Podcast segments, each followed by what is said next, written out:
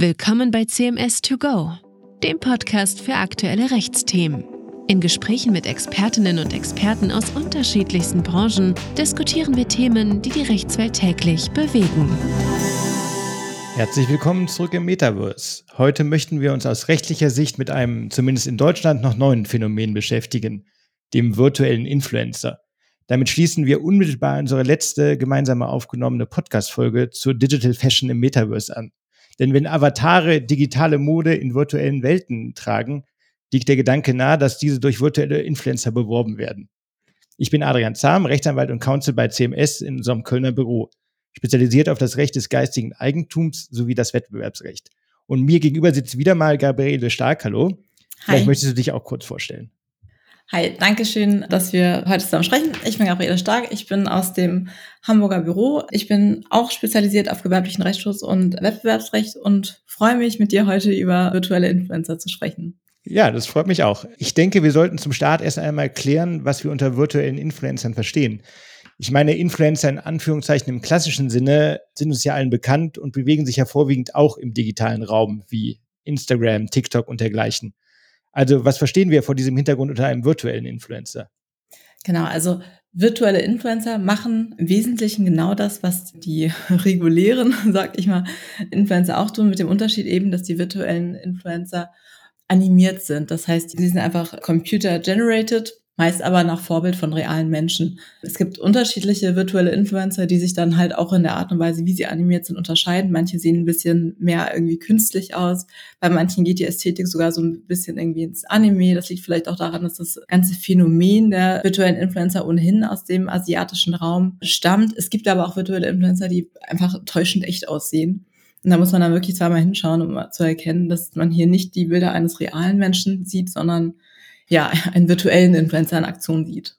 Ich habe mich das, als ich mit dem Thema jetzt auch nochmal beschäftigt habe, auch gefragt, was eigentlich der übliche Fall ist. Ist es dann eigentlich neue kreierte künstliche Figur, die als Influencer fungiert, oder ist es halt letztendlich ein digitales Overlay über einen Influencer, den es schon gibt und der dann letztendlich durch so eine digitale Maske spricht? Oder was ist da so deine Wahrnehmung? Es gibt ganz viele verschiedene Arten von virtuellen Influencer, wobei ich eher sagen würde, dass das neue Persönlichkeiten richtig sind Mhm. Oder jedenfalls so meistens, die dann kreiert werden. Und dann gibt es zum Beispiel virtuelle Influencer, das sind einfach digitale, wie so Supermodels.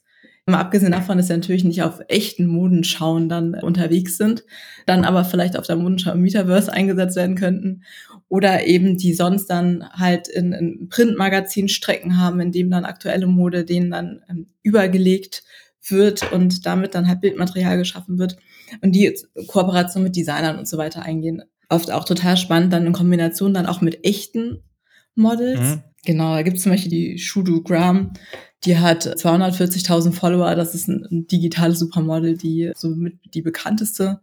Ansonsten gibt es auch noch brandabhängige Influencer, die also dann von einem Unternehmen entweder sogar selbst geschaffen werden oder nur für ein Unternehmen jedenfalls in Anführungszeichen tätig sind, also eingesetzt werden, um irgendwie Inhalte zu erstellen. Also bei denen steht dann vielleicht weniger im Hintergrund, dass sie so eine eigene Personality haben, äh, sondern mehr, dass die Behind-the-Scenes-Infos irgendwie aus dem Unternehmen geben oder halt das Gesicht richtig dann der das Brand Gesicht des Unternehmens sein werden, sollen. Ne? Und ähm, können wir auch nachher nochmal sprechen, warum Unternehmen das eigentlich machen und was daran so interessant ist. Das ist auf jeden Fall aber auch ein sehr, sehr typisches Phänomen, das man auch immer mehr sieht. Ja, ich kenne das Beispiel von Alibaba, die, glaube ich, zwei, drei eigene Influencer haben mit Noah und ich glaube, den anderen Namen habe ich vergessen, die dafür eingesetzt werden. Äh, da ist ja eine enge Verknüpfung mit dem, kommen wir wahrscheinlich auch gleich nochmal kurz zu, mit Live-Shopping und dergleichen, wo Influencer dann dabei eingesetzt werden und Alibaba pusht das ja gerade in China ganz besonders. Und in China hat man ja noch ganz andere Wahrnehmung von Live-Shopping, wo es sehr viel präsenter ist als hier in Deutschland momentan, dass ja. da Alibaba eigene kleine Influencer oder virtuelle Influencer einsetzt, um das Gesicht von Alibaba dann zu sein oder oder die Leute da durchzuführen, ja. Ja, absolut. Auch dieser Tiger von Kellogg's Frosties, ja. der wurde auch digital dann irgendwie animiert und der hat dann einen Twitch-Kanal zwischenzeitlich gehabt. Ich glaube, der wurde mittlerweile, also jedenfalls wurden da schon länger, ist da nichts mehr passiert. Aber das war auch irgendwie so ein super interessantes Beispiel. Oder KFC hat seinen Gründer, so Colonel Sanders, wieder auferstehen lassen sozusagen. Und ja. der hat dann auch einen eigenen Social-Media-Kanal. Ich meine, du hast ja, ja. gerade schon erwähnt, warum machen das Unternehmen? Also das ist ja die nächste Frage. Was bietet das für Vorteile? Einer, der mir sofort einfallen würde, ist, dass natürlich ein virtueller Influencer mehrere Sprachen spricht. Also sprechen kann zum Beispiel. Also er könnte auf Deutsch, Englisch oder wie auch immer reden und immer zielgenau auf die jeweiligen Verbraucher agieren oder reagieren. Genau. Ja, einfach mal so in ganz praktischer Hinsicht, der kann nonstop Content produzieren. Ne? Also da ist natürlich dann dahinter müde. ein Team, wird nie müde, ist nie krank, hat nie schlechte Laune, gerät nie in Skandale. Also all das, was natürlich dann bei menschlichen Influencern schon, ja, das Risiko kann man natürlich irgendwie vertraglich abbilden, aber klar ist natürlich, wenn Influencer Skandale produziert oder irgendwie mit einem Video im Internet auftaucht und, und, sich da komplett drin daneben benimmt, dass das Image dann hin ist. Und dann müssen natürlich auch die Unternehmen, die mit diesem Influencer werben, die vielleicht auch diesen Influencer zu dem Gesicht ihres Unternehmens gemacht haben, dann Schadensbegrenzung üben. Das hat man bei virtuellen Influencern nicht. Mhm. Ein weiterer Vorteil ist, wenn man jetzt dann überlegt, dass ja auch immer mehr Unternehmen, wenn sie es nicht schon längst getan haben, ja auch dann irgendwie ins Metaverse expandieren, können ihre Werbeträger im Prinzip Werbegesicht direkt mitnehmen. Da gibt's ja schon 3D-Modelle und die, es gibt Follower, die schon mit diesem Influencer einfach vertraut sind. Und das kann man einfach dann eins zu eins ins Metaverse dann übernehmen und dort weiterführen. Klar, also das sind so Vorteile. Anderer Vorteil ist, wenn man jetzt auch vor allem so einen brandabhängigen Influencer hat. Es gibt auch noch brandunabhängige Influencer, auf die müssen wir auch unbedingt noch zu sprechen kommen. Aber gerade bei brandabhängigen Influencern kann man halt vertraglicher dafür sorgen und sicherstellen, wenn man den selbst irgendwie im eigenen Haus dann auch animiert, ohnehin, dass man sich den Content weiter leisten kann. Also es ist wirklich oft so, dass ein Unternehmen, das vielleicht ein mittleres Werbebudget hat, einen Influencer beauftragt, Leistungen zu produzieren. Und mit der Zeit wird dieser Influencer immer größer, immer, hat immer eine größere Reichweite und wird natürlich auch immer teurer. Und mhm. wir sehen das halt, dass die Preise im Influencer-Bereich, also für die Erstellung von Content, also klar, ne, es, es gibt halt ein paar große und viele mittlere, die Preise sind aber schon im Großen und Ganzen explodiert. Und da können einfach viele Unternehmen sagen, okay, wir können uns unseren Influencer dann nicht mehr leisten, müssen jetzt auf andere zurückgreifen. Es ist halt blöd, wenn vor allem dann die Kunden dann halt einen bestimmten Influencer schon mit dem Unternehmen so identifizieren. Ja, absolut. Ja, ja genau. Und das kann man halt damit abfangen, dieses Risiko. Es gibt zum Beispiel auch richtig Werbeagenturen, die dann Influencer auch kreieren. Also ja. das, was früher der klassische Influencer-Agentur war, die bestimmte Influencer unter Vertrag hatte, die animieren jetzt und haben dann im Portfolio auch noch zwei, drei Influencer, die halt virtuell sind, die aber auch eingesetzt werden können. Ich meine, wenn du jetzt sprichst von Influencern, die von Firmen entwickelt werden und äh, auf die Bahn geschoben werden, ist es erkenntlich, dass die nur von dem Unternehmen sind? Also ich meine, wir werden ja auch noch nachher mal auf ein, zwei rechtliche Aspekte kommen, zum Beispiel, dass ob der kommerzielle Zweck erkennbar ist und dergleichen. Ist es dann klar, das ist mein Gucci-Avatar oder Influencer oder? Ja, ist unterschiedlich, ne? Also wenn, ja. wenn man jetzt, also Beispiel Colonel Sanders, der wird natürlich niemals jetzt für Burger King Werbung machen, weil der wird natürlich dann, das ist dann ein Hausinfluencer natürlich für KFC. Das kommt drauf an. Also kann man auch natürlich vertraglich abbilden, wenn man jetzt nicht selbst die Verträge mit den Entwicklern schließt oder nicht im Haus so eine eigene Software Entwicklerabteilung hat, die so ein Influencer dann ins, ins virtuelle ja, ist ja letztendlich die Frage, ob der Begriff Influencer noch passt, weil eigentlich klassisch war es ja so, dass man äh, privates Leben hat, wo das dann eingeflossen wird und wo man dann mit dem privaten Leben Reichweite erzeugt hat und dergleichen. Da kamen mir dann auch die rechtlichen Probleme. Ist es überhaupt für denjenigen, der das sieht, erkennbar, dass es Werbung ist, weil es eine private Person ursprünglich ist. Also, wie das denn ist bei einer Figur, die vom Unternehmen, also für das Unternehmen vielleicht auch schon bekannt ist, wie Ron McDonald oder dergleichen, ja. äh, da finde ich, ist es ja ziemlich offensichtlich, dass es kommerzielle Tätigkeit und auch Werbung dann ist. Ne? Also und dann ist ja die Frage, ob es das dann unter dem, was man zumindest rechtlich einordnet, unter Influencer-Marketing überhaupt noch darunter fallen kann, also oder fällt. Normalerweise ist das ja so, wenn jetzt ein Unternehmen einen eigenen Instagram oder irgendwelchen anderen Social-Media-Account hat oder irgendwo sonst eigentlich überhaupt Werbung macht, dass immer schon gleich klar ist, dass das einem mhm. kommerziellen Zweck dient und dass man dann auch die Werbung nicht als Werbung kennzeichnen muss. Ja. Und das finde ja. ich ja, ist ja bei so firmeneigenen Influencern, virtuellen ja auch offensichtlich würde ich sagen. Ja, genau. Also da muss man sich natürlich jetzt den jeweiligen Account dann irgendwie angucken, aber aus der Gesamtschau dieses Accounts muss das schon ziemlich deutlich dann hervorgehen. Das ist aber, wenn man jetzt an Ronald McDonald zum Beispiel denken würde, total klar.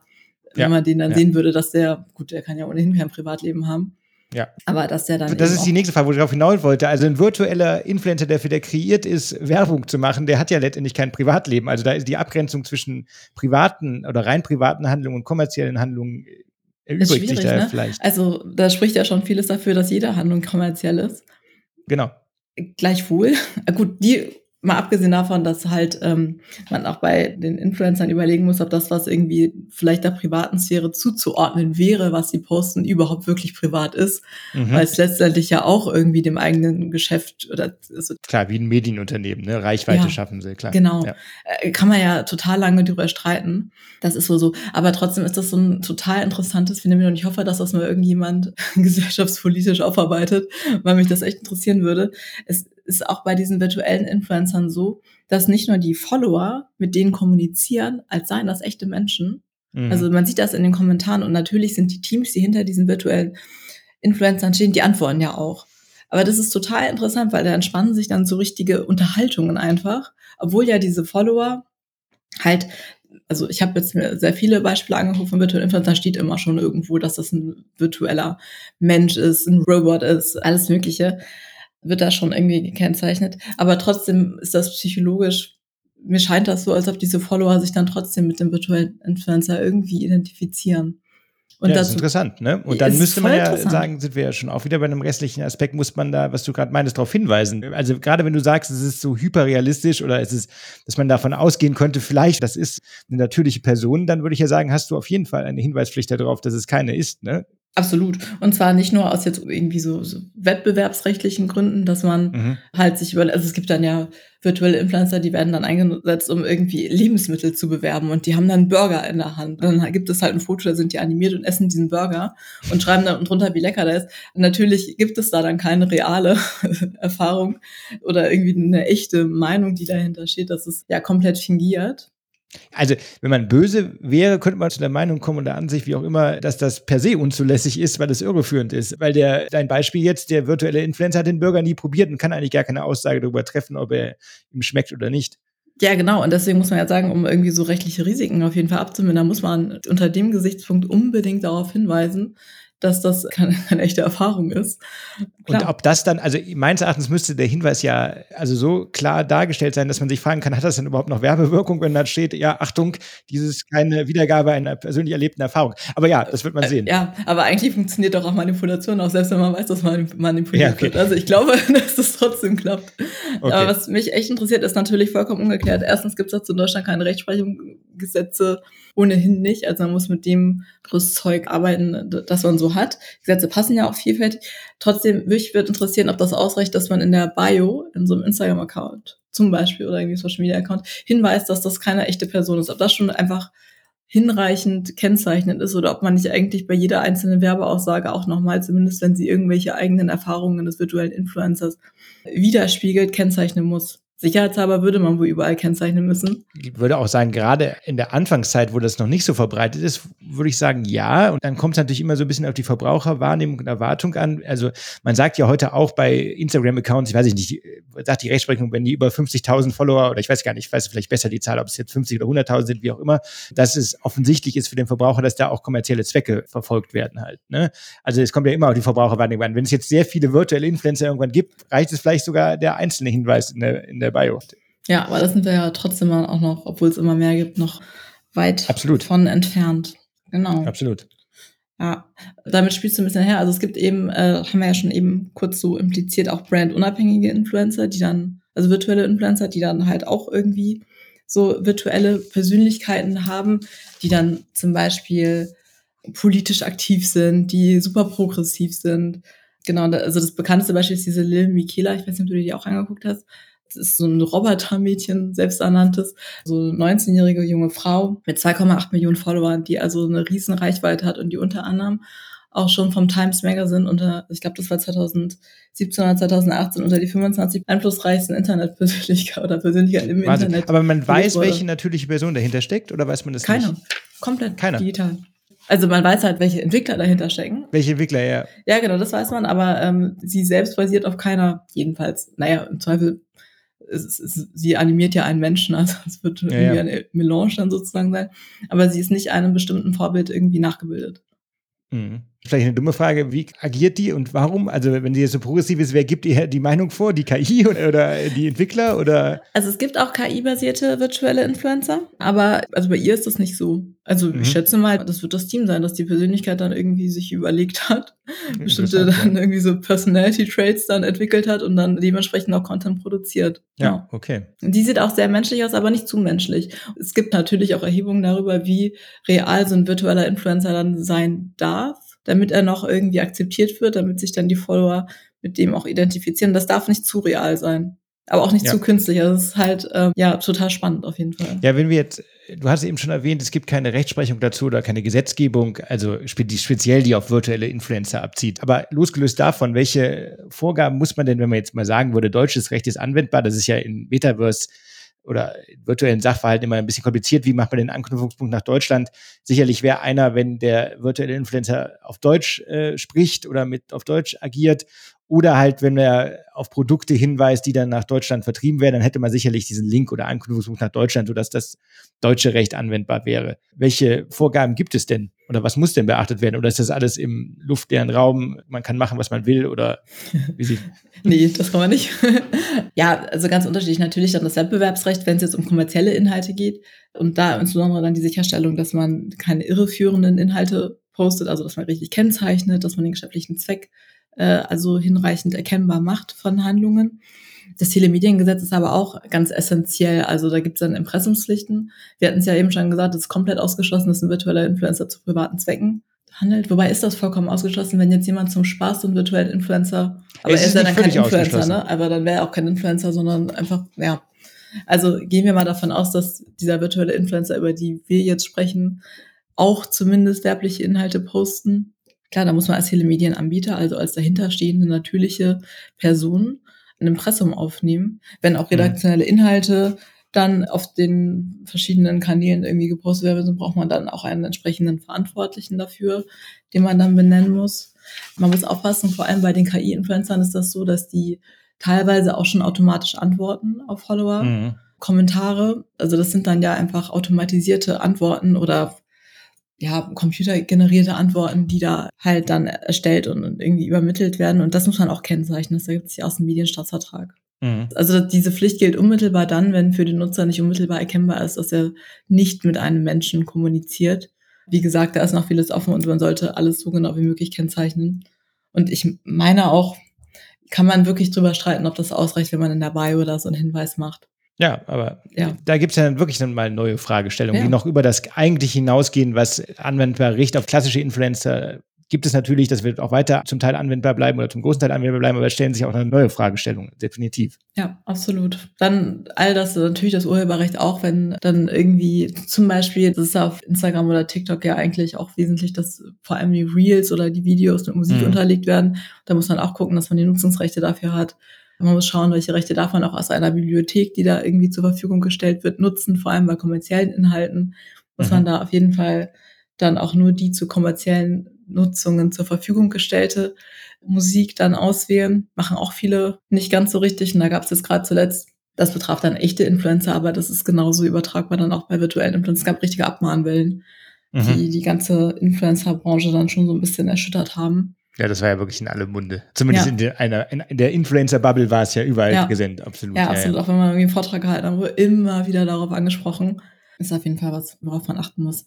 Ja, vielleicht noch hm? Äh, abschließend. Du hast ja eben gesagt, man kann sich Agenturen beschaffen, die so Influencer entwickeln und dergleichen. Was ist denn, wenn ich ein Unternehmen bin? Was muss ich denn beachten, wenn ich mit einem virtuellen Influencer zusammenarbeite?